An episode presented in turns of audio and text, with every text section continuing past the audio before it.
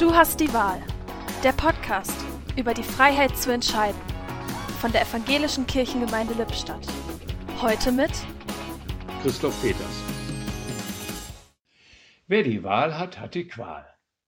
Wieso hat dieses alte Sprichwort eigentlich so recht? Wir wollen doch die Wahl haben und rebellieren, wenn uns diese Freiheit genommen wird. Tatsächlich, Wahl bedeutet ganz oft Qual. Ich glaube, für etwas entscheiden fällt uns gar nicht so schwer. Aber entscheiden heißt, sich von etwas oder jemanden scheiden zu müssen, uns gegen etwas entscheiden zu müssen, anstatt immer noch alles offen zu halten. Durch die Entscheidung, doch wieder an die See zu fahren, habe ich den vagen Traum vom Hochgebirgsurlaub wieder einmal vertagt. Und auch vor Gott halte ich mir am liebsten alles offen. Ein bisschen Glaube, aber keine Frömmelei. Ein bisschen Anstand, aber ein Moralapostel bin ich nicht. Doch wer offen für alles ist, der ist nicht ganz dicht. Er hat alles ein bisschen und nichts richtig.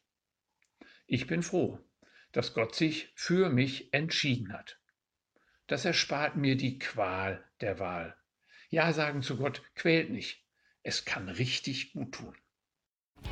Im Podcast hörten Sie heute Christoph Peters.